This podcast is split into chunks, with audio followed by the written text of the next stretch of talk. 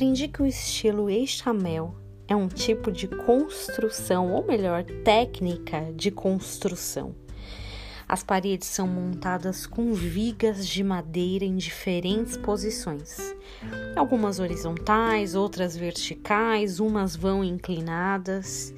E o espaço entre essas vigas é preenchido com os materiais que se tem perto, em mãos uma mocinha, sexta geração de uma família de imigrantes da antiga Pomerânia, que nem existe mais, me disse que essas casas, ou pelo menos a que ela morava, foi construída praticamente sem dinheiro.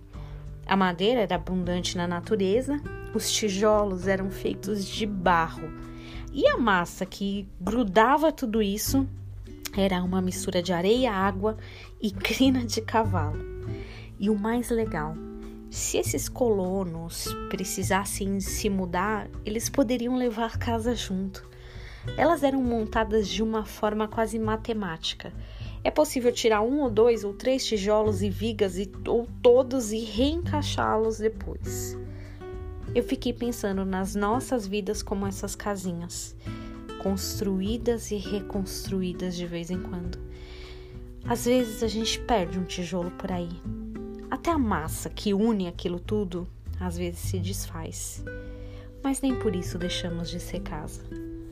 Pensa só, quantas vezes você teve que reconstruir depois de um baque, um susto, um revés? Aqui e ali, um tijolo vai se quebrar. Mas a base da casa não é o estilo de construção, mas o terreno se a nossa casinha ela for construída sobre a rocha, é certeza que um tijolo ou outro não vai fazer com que nossa vida desmorone. Talvez hoje você olhe aí uma parede cheia de peças faltantes e até sinta um pouco de vento entrar na tua casa. Mas ó, tenha fé.